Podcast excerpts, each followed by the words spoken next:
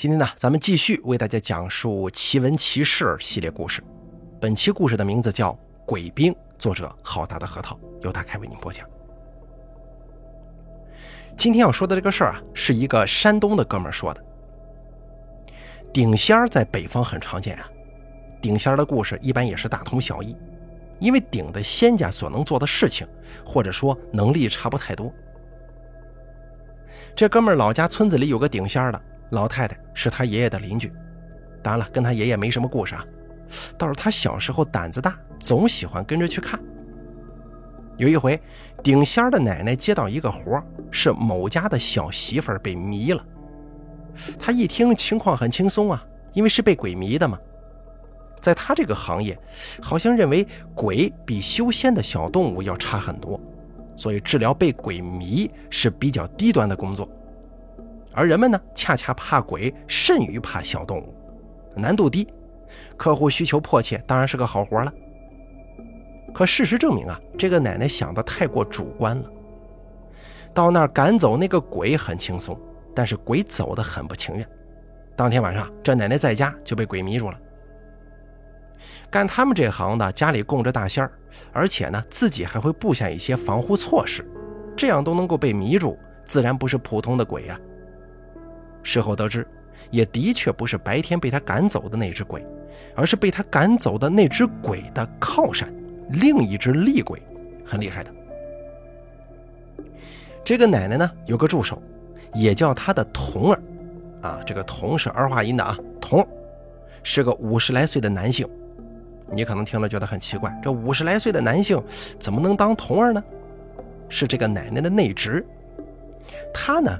没有本事救这个顶仙儿的奶奶，不过在这个行业干了十几年了，附近的高人认识不少。这些高人呢，普通的案件都不会出手，出手就是大买卖，花了得有小一万块钱吧。那可是上个世纪九十年代的小一万呢。请来一个高人，是一个三十多岁的男性。那个人早上到的，看了看之后啊，交给内侄一根鞭子，叫他挂在大门外的树上。同时呢，在边尾拴一根红绳，从房上绕进来，搭在堂屋的房顶。这个奶奶被鬼迷住了，鬼是晚上来，来了她就不停的磕头，啊，不是自己想磕头啊，就好像是被人摁住这个头，使劲往地上砸似的。好在是在床上，不然这脑袋就会磕扁了。这样折腾一宿，白天一个老太太肯定打不起精神，所以白天就睡觉。请来的高人呢，就借我朋友爷爷家坐着喝茶。等晚上听这个邻院一闹，就知道那个鬼到了。他走出去，到奶奶门口，把鞭子拿下来放在地上，然后大步进院。满院子的人，包括我这个朋友家，都听见了一声长啸，这个叫声啊，尖利无比。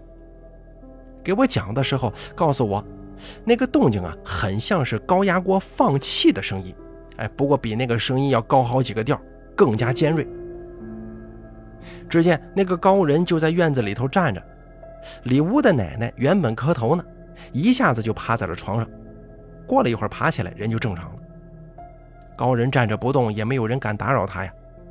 过了半个来小时，他好像是捉住了什么东西，走到门外，拾起鞭子开始抽打。哎，第二天就没事了。后来呢，这个我朋友听奶奶跟他说呀，说这个高人是鬼差的一种，不过不负责捉鬼，是专门负责刑罚的。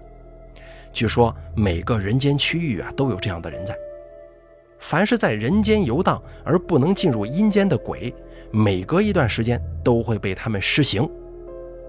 这是我头一次听说还有这种行业的鬼差呀。再给大家说一个一个妹子讲的故事啊，鬼兵。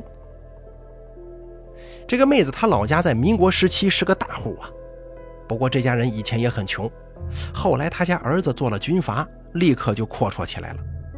当然了，不是像张作霖那种大军阀，也不过是占据几个县的草头王而已。可即便如此，这乡里乡间的就没人敢惹呀。这位军阀有个优点，就是孝顺。他家老太爷、老太太不爱去城里住，他就在村中盖了一个好大的宅子，让父母在家享福。老年人嘛，总得有点娱乐呀。喜欢什么呢？喜欢听戏，他就各处去请这个有名的戏班子来唱戏。当然不是去剧场啊，而是到他家做堂会。正是因为如此，所以几年间请来的名班虽然不少，但乡亲们啊，基本是没有饱过耳福的。这天又请来一个戏班子，破天荒的不在老爷家里演戏，而是去附近的一座山上演。那么大家可以去看吗？不可以的，因为他家特意调来一个营的兵，守住上山的各个路口，不让老百姓上去。杨家哥仨却一定要去看，因为他们在老爷家帮工，听说这是一个昆戏班子，也就是女子剧团。这仨呢就动了坏心思了。而且调来的这个营，他们也知道，其中某位班长是他们的表哥。表哥回来曾经回了一趟家，他们也去探望过这位表哥了。表哥说，他带队站岗的地方啊，正是他们小时候常玩的一个地方。这里有一个非常隐蔽的山洞，可以通到山上去。也就是说，只要表哥不管，他们就能偷偷的溜上山去听戏了。你看，这既是亲戚，又拿了他们的大洋，表哥乐得放他们上去，并且嘱咐看够了下来告诉我都有什么花活，他们就上去了。上山很是顺利，不过奇怪的是啊，山上仅有一个芦席戏棚，老爷家怎么没有一个人来看戏呢？就是只有一个戏棚子，下头没人。可奇怪归奇怪啊，他们很快就被这个戏棚子里的声音给吸引了。这戏棚是一体化的，前头是前台，后面是后台，声音是从后台传出来的。什么声音呢？是水声。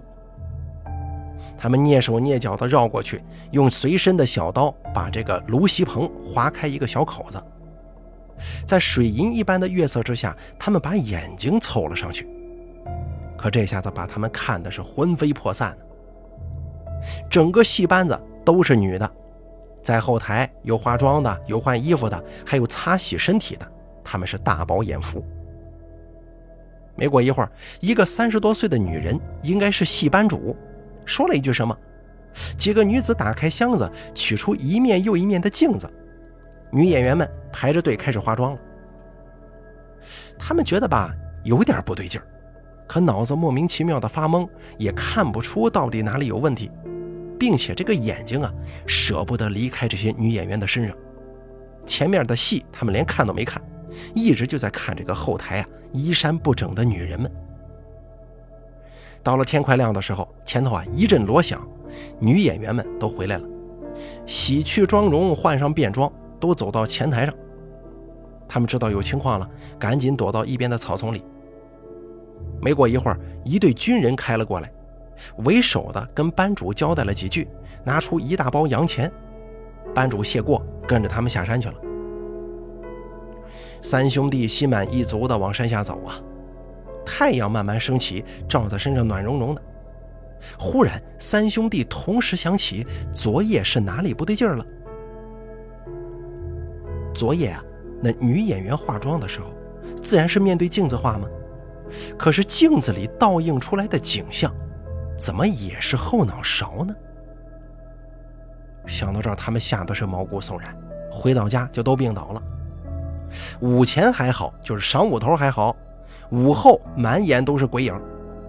跟家里人说了这个事儿，家里人赶紧去求医问药，并且找村中做灵异工作的大仙过来了。大仙一听，也不知道是什么情况，可是三兄弟违令上山的事儿，让老太爷知道了。你以为他很着急吗？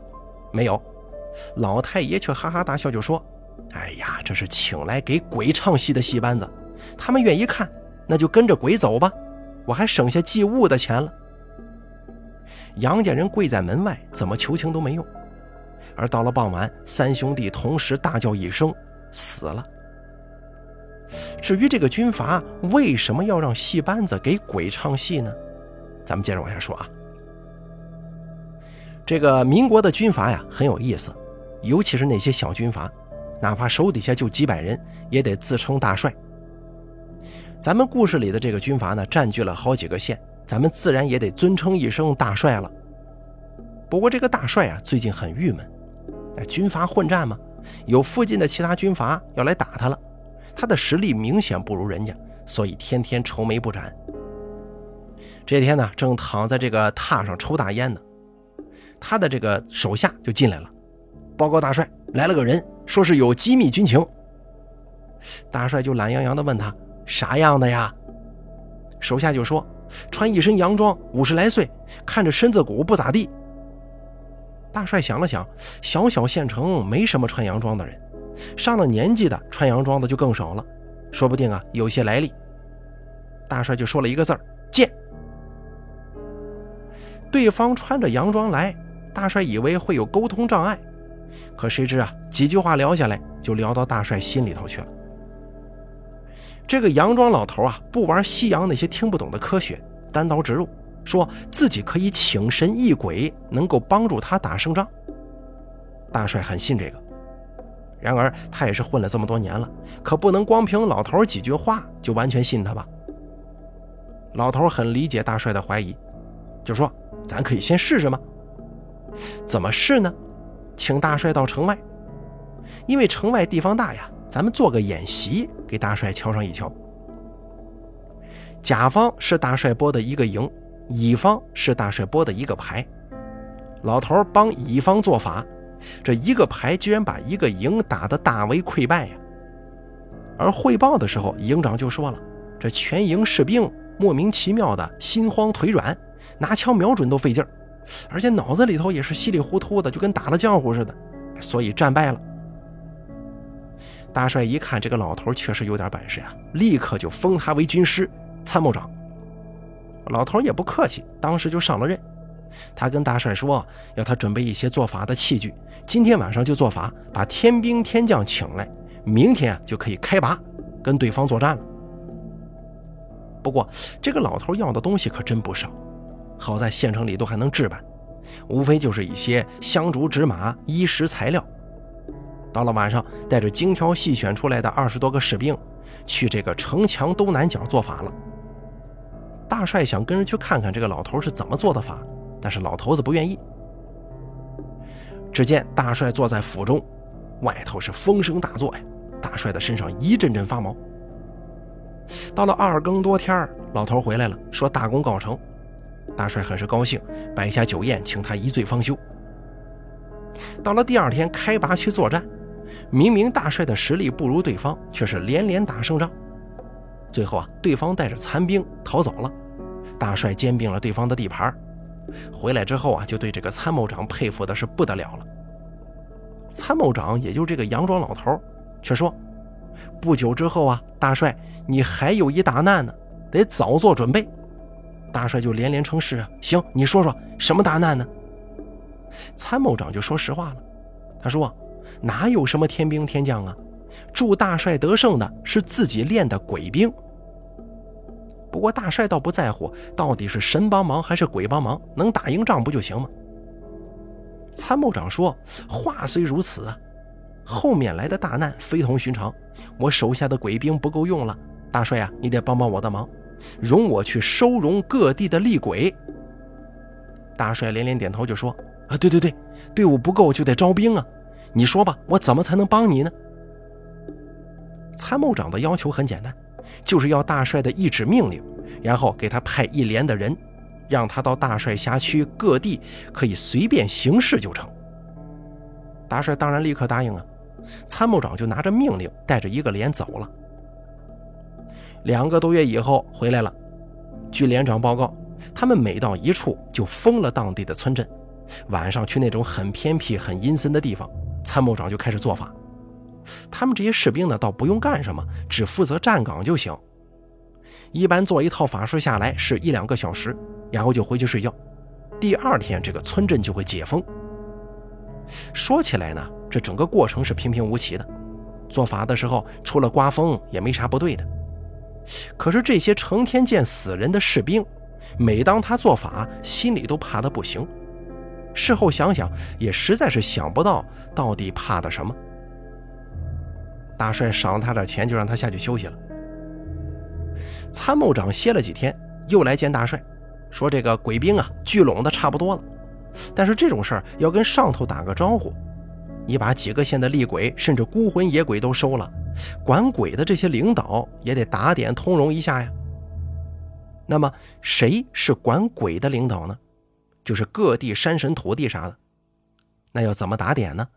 也是大师做法，做后请个戏班子，在某个风水比较好的地方啊，唱唱戏酬谢一下。而这个唱戏酬谢呢，就是咱们上头说的那个故事了。大帅的老太爷组织的唱戏事件，老太爷对这个事情了解的不多，所以理解成给鬼唱戏了。其实呢，就是给那些山神土地唱的。真如参谋长所说。不到半年的功夫，一股数万人的队伍杀了过来，是镇松军。大帅的势力远远不如他们，但是在参谋长的鼓动之下，还是出兵了。一场大战，镇松军居然大败。这次不但大帅高兴，老百姓也很高兴啊。虽说同是军阀，这个镇松军的恶名可是人人皆知。把他们打败，大帅这就属于保境安民。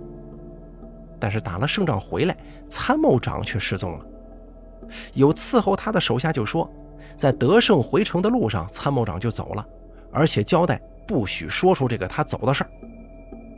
看来啊，他这次过来只是收鬼兵的，给大帅帮忙，或许是他给大帅的酬劳吧。接下来呢，大凯继续为大家讲述故事，故事的名字叫《小神仙》，作者天赐三千。咱们故事要说的这个小神仙呢？他大我五六岁，故事发生的时候，我大概在十岁左右。咱们要说的这个小神仙呢，原本是个普通人，十五六岁。那个年代啊，这个年纪很多人都是在辍学的边缘了。有的家庭条件允许的，或者父母有心结的，都会想办法让孩子继续把书读下去。那个时候的人们相信，读书是唯一的出路。这个小神仙呢，家庭条件并不是很好。所以后来呢，几乎就不去学校添乱了，时常呢跟一帮志同道合的小伙伴满村跑着玩，打发日子。在那个足球、乒乓球都属于奢侈品的时期，谁手里头能有个玻璃球，就算是富二代了。所以大伙也没什么可玩的，就是瞎跑。小神仙跑着跑着，忽然看到，哎，这地上有枚金戒指呀，款式比较古旧，很是大气。那枚戒指也是真的大呀。上面甚至有一个将近一平方厘米的花纹雕刻。在捡到这个戒指之后，小神仙就随手戴在了手指上，好像是中指。可是戴上去就摘不下来了，不论怎么用力都摘不下来。再后来，干脆也不管它了。小神仙跟小伙伴们继续玩耍到晚饭。回家吃饭的时候，他妈也想着给他弄下来呗，但是没能成功。据说用香油抹在手上润滑以后，就可以把这戒指给摘下来。可是小神仙的妈妈没舍得，香油不值钱吗？就想等着第二天看看再说吧。可是到了第二天天一亮，小神仙就告诉他妈说，他做了个梦，梦里有个老道士跟他说，他被老道选中做弟子了，老道会传他法术。老道还问他，你想学什么呀？小神仙很孝顺的，跟老道说：“妈妈腰不好，我想学治病。”这老道士很满意，觉得选对人了，就教了他治病这个事儿。小神仙跟他妈妈说完这个梦，他妈也没在意呀，不就是个梦吗？但是小神仙觉得这不只是梦，于是就按照梦里那个老道教的方法，在他妈妈腰间摸了两下。哎，当时呢，他妈妈的腰就不疼了。村子很小。那个时候，类似于这种新闻，在我们村子的传播速度不亚于网络的力量，一传十，十传百啊，家家都知道了。然后，因为本身也都认识嘛，于是有个头疼脑热的都去找这个小神仙，也确实治好了。之后有些慢性病或者疑难杂症之类的，也去找他。小神仙如果不会治，他就会详细的问清楚病人的病情，然后说一句：“你等一下吧。”等我晚上，我问一下我师傅，你明天再过来。病人第二天再去，基本上这个小神仙都会给病人很满意的答复，即便不能痊愈，也会有明显好转。那个时候我就记事儿了，很清楚的记得有不少人被小神仙治好了，都感恩戴德的。在这儿啊，咱们要说一下这个报酬的问题，小神仙从来是分文不取。因为据他自己说，他师傅跟他交代过了，给人治病，一方面是修炼，一方面是积德。总体来说呢，就是要求这个小神仙免费给大家伙治病，绝对不能收任何好处。这一下子名声更是传开了呀，十里八乡的老百姓有需要的都来找他，小神仙也一直坚持不收任何好处。直到有一次，他治好了一个外乡人的多年顽疾。那个外乡人呢，按理说这个病并不严重，只是家里太困难了，没钱去这个医院救治。没想到竟然被小神仙免费治好了，这外乡人感动的是不要不要的呀，一个劲儿给小神仙磕头，说什么也得给小神仙一些好处。最后啊，小神仙实在是拗不过这个外乡人，就收下了一些外乡人随身携带的农副产品，大概就是地瓜一类的，在农村特别不值钱的一些东西。过后，小神仙说他在夜里问了师傅。师傅说：“如果碰到这种情况啊，可以适当的收一下。一方面来说，这些瓜果东西的并不值钱，卖也就卖几分钱；再一个，收下了的话，相信病人心中啊也能好受一点。”这个时期来找小神仙看病的人就很多了，经常有人会排一天的队也排不上。其实那个时候没有排队这种事儿啊，大家都往这个小神仙家里挤，谁先挤到就算谁。哎，这样一来呢，其实效率反而低了。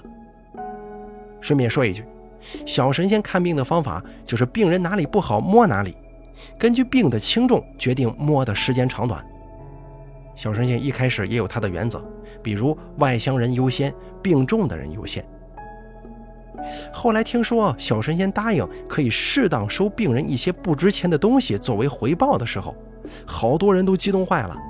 似乎小神仙肯收他们的东西，比给他们看病还让他们开心。渐渐的，就开始有人送米，有人送面，有送茶叶的，有送鸡蛋的。当时大多数老百姓送给小神仙的都是一些不值钱的农副产品，主要原因呢，也是因为贫穷，大家也拿不出别的来嘛。当然了，有钱的人有病的话，那就去医院治了，人家不会来找小神仙的。不过，即使老百姓日子都不好过，也有个三六九等。渐渐的，稍微条件好一点的，就会试着送给小神仙一些越来越贵重的东西，作为看病的报酬。渐渐的，小神仙也就开始收一些烟酒之类的东西了。烟酒这种东西啊，相信大家都明白，一瓶酒五块钱的有，一瓶酒五十万的也有。到这个时期，小神仙就不轻易给人看病了，据说是看的病人太多，小神仙身体吃不消。后来就改成每天只看两三个病人，但是每天具体看哪两三个病人呢？由小神仙的妈妈来决定。小神仙的妈妈选择病人的标准就是谁送的东西让他更满意。再然后就是到了巅峰时期了。小神仙的家距离我当时上学的学校不远，每天放学我都能看到有好多人围在小神仙家外头。甚至有的跪在地上痛哭求见的。赶上周末没事的时候啊，我也会偶尔去看看热闹。然后有一天，就是一辆轿车的到来。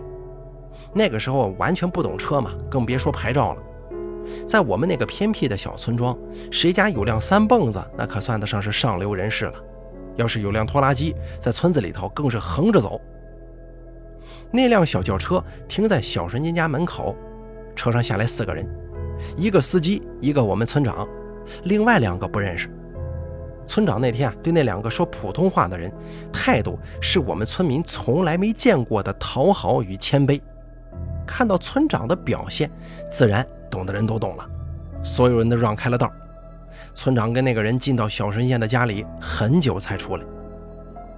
那天过后又再来过两回，那段时间小神仙几乎不接待病人了。除非送的礼特别重才会见。渐渐的，普通老百姓发现，即使拿着茶叶蛋也无法见到小神仙的时候，来找他看病的人就减少了，病人越来越少，而小神仙在那段时间也学会了抽烟喝酒。后来呢，小神仙家不知怎么回事，一下子就到了门可罗雀的地步。然后，小神仙终于有一次走出家门的时候，被人看到他手指上的戒指没了，有一边脸还是红肿的。他告诉大家，他犯了忌讳，师傅不要他了，法术也收回去了。有一些喜欢刨根问底的人呢，就一直深挖这个事儿，最后得知，小神仙除了收受重金以外，还破了色戒。老道士有段时间在其他地方云游，回来之后发现小神仙的事儿之后，气坏了，就把小神仙逐出了师门，还打了他一耳光。俗话说“墙倒众人推”呀，小神仙不再是神仙以后，当时自称被他治好病的同村人众口一词的否定了小神仙，都说根本没治好，最近又复发了之类的。到底哪句话真，哪句话假，这个咱就不知道了。反正打那以后啊，我们村的这个十分出名的小神仙就此没落。好了，咱们本期奇闻奇事系列故事呢，就说到这儿了。感谢您的收听，咱们下期节目不见不散。